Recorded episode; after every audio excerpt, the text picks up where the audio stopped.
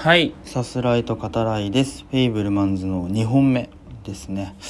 うん。でえっと今作ですけど1本目でもね話した通りですね。その、まあ、前半って言っていいのかな、えーまあ、映画と出会って、えー、家族とのまあ中ですね、うん。まあ、そういったものが描かれていくわけですけど。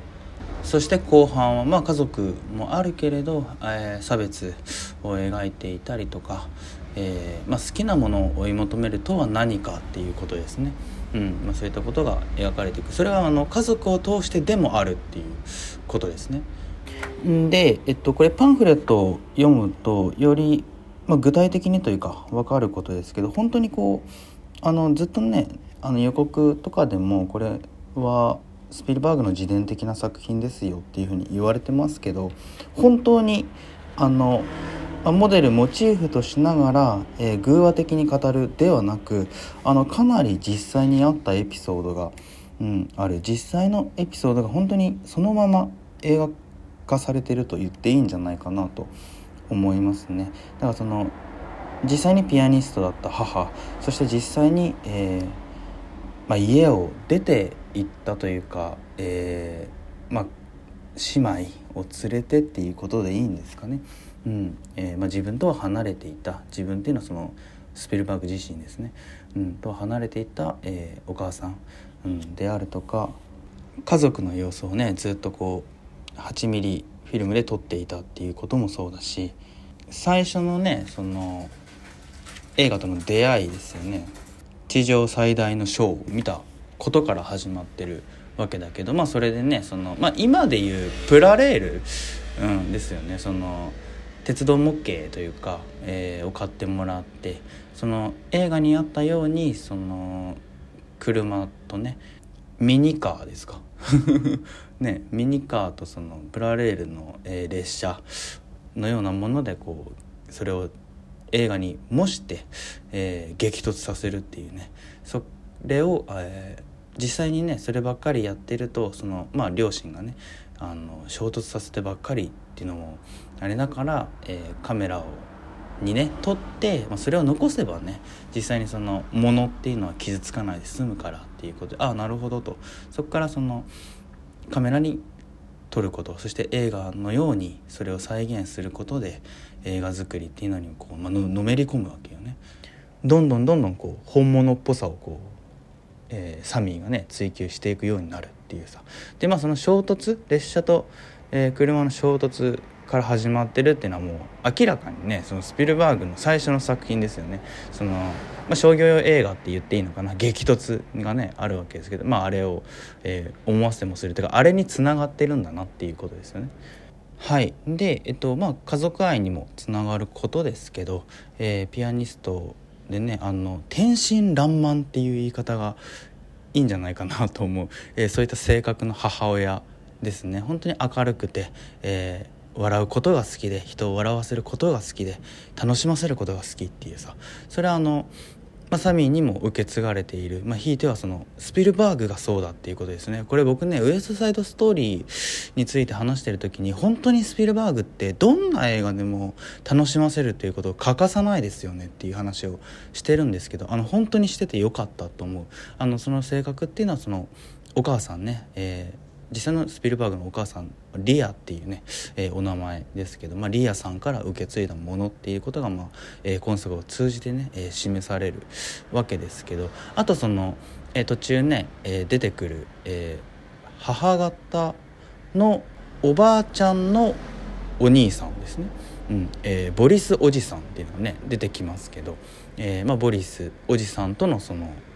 会話、えー、交流を経てそのまあ予告にもある通りねその家族と、えー、芸術にね君は心引き裂かれるけれどそれでも君は映画を撮り続けるだろうっていうねそういう言葉も託されるわけですけどあとはその、えー、お父さんもね実はそうってことですね。その作品作り映画作りを志すにあたって影響を与えた人物に間違いない。その予告でもあるしあらすじにもあるけれどその関心というかねその理解を示さないっていうふうに言われてるけどいや全然そういうことではないよっていうさあのお父さん自身がエンジニアなのでもうてかそのかなり天才的なエンジニアですよね。その今回ポール・ダノが演じてるお父さんっていうのはね本当に、えー、才能のある人で、まあ、自分だけでなくねそのチームを率いて、えー、プロジェクトを、えー、こなしていくっていう、まあ、そういう才に長けた、えー、人物であるっていうのはしかも今回の映画の中ではそれをその実際に仕事ぶりっていうのを見せるわけでなくあのちょっとした会話のやり取りだったり、えー、やっぱポール・ダウンの佇まいだったりねそういったもので見せていくっていうのはうまかったんじゃないかなと思いますけどそのまあ天才的な才能ですよね。その物事を、えー、こなす才能っていうか、うん、あのそれもやっぱりそのサミーであったり、えー、スピルバーグに、えーまあ、その血がね受け継がれてるっていうことですよね。だからその今作見ると正直サラブレッドやんっていうさ そう思ってしまいますけど。はい。で、えっと、前半はねその、まあ、映画に対する愛ですね。あとは家族に対する愛。もう何ともこう多幸感に満ちた、えー、物語あるいは演出がねそれらをね、えー、もう見ることが、えー、できるわけで。ただその途中ですね、え、キャンプアリゾナのキャンプをしている時に回していた、えー、8ミリフィルムねそれをこうまあ現像というか、え、実際にこう投影してねあの見ている時に、え、発覚した、え、母親のある秘密ですね。母親と、えー、父親の親友との間の、えー、とある秘密、うんまあ、これを目にすることから、えー、物語っていうのがこう徐々にこううねり出していくし穏やかではない展開っていうのもね用意されているわけですけど高校に入ったね、え、サミーが受けるまあ本当にひどいいじめもそうだし。ただそれでもですねその、まあ、パンフレットでもスピルバーグ言ってますけど今作っていうのはその許すことがテーマであるよと。今までまあ自分が、まあ、これ本当かどうか分かんないですけどあの自分が撮ったね映画の中に悪役っていうのはないよと誰かを敵と見なしたことはないっていうふうにスピルバーグね語っていて許し合うあるいはその許し合った先に何が待つのかっていうのが、えー、実際に今回ねその描きたかったことなんだろうなというふうに思いますね。あの一つ途中そのそのテーマで笑えるものとしてあげるならさそのサミーが、えー、付き合うガールフレンドいますね。モニカ、うん、が、まあ、敬虔なクリスチャンであると。で、えー、サミーはユダヤ教徒。まあ、そのユダヤ教徒というかユダヤ人っていう言い方の方がいいかもしれないですね。まあ、ユダヤなわけで。その一般的に考えるならっていうのは語弊があるけどそのまあ折り合いが悪くなるのもまあ納得できる2人ではあるけれど、えー、そうはならないと互いにその経験なねクリスチャンであることとユダヤ人であることを理解しつつあの、まあ、ちょっとこうコメディチックではあるけど分かり合うっていう様子も描かれていたりして。うんねあのモニカのベッドの上にこうハートがこう、えー、壁にねハートのその模様が描かれていてその中心にあるのが貼り付けになっている時のキリストっていうその十字架っていうね。いや経験すぎるだろいっていうさイケメンとかねモニカ言ってるけどそれでもねあの思い合って愛し合うっていうのは全然普通にあるでしょっていうさ、えー、許し合ったら全然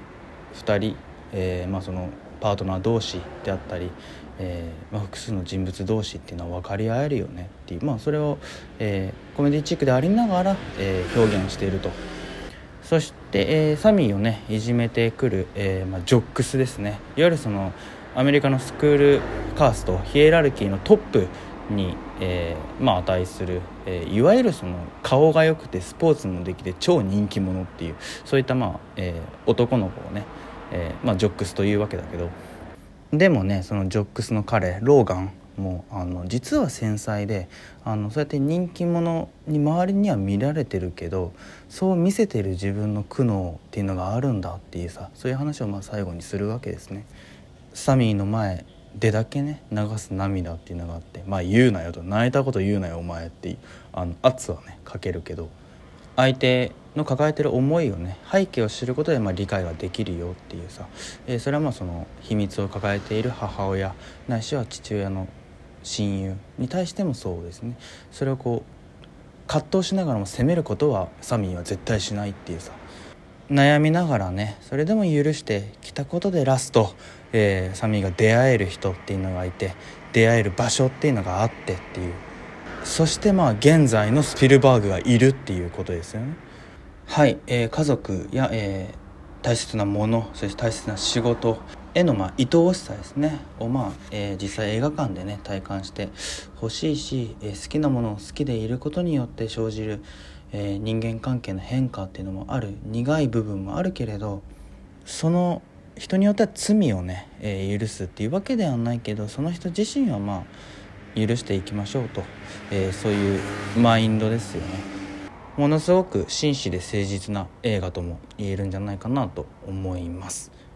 はいあとあのサミーの、えー、妹を演じている一人ジュリア・バターズさん。あの今後売れそうですよね。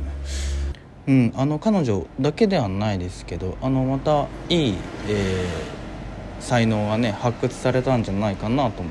えー、思いますね。嬉しい出会いですね。はい、えー、フェイブルマンズ、えー、映画館でご覧ください。ではまた。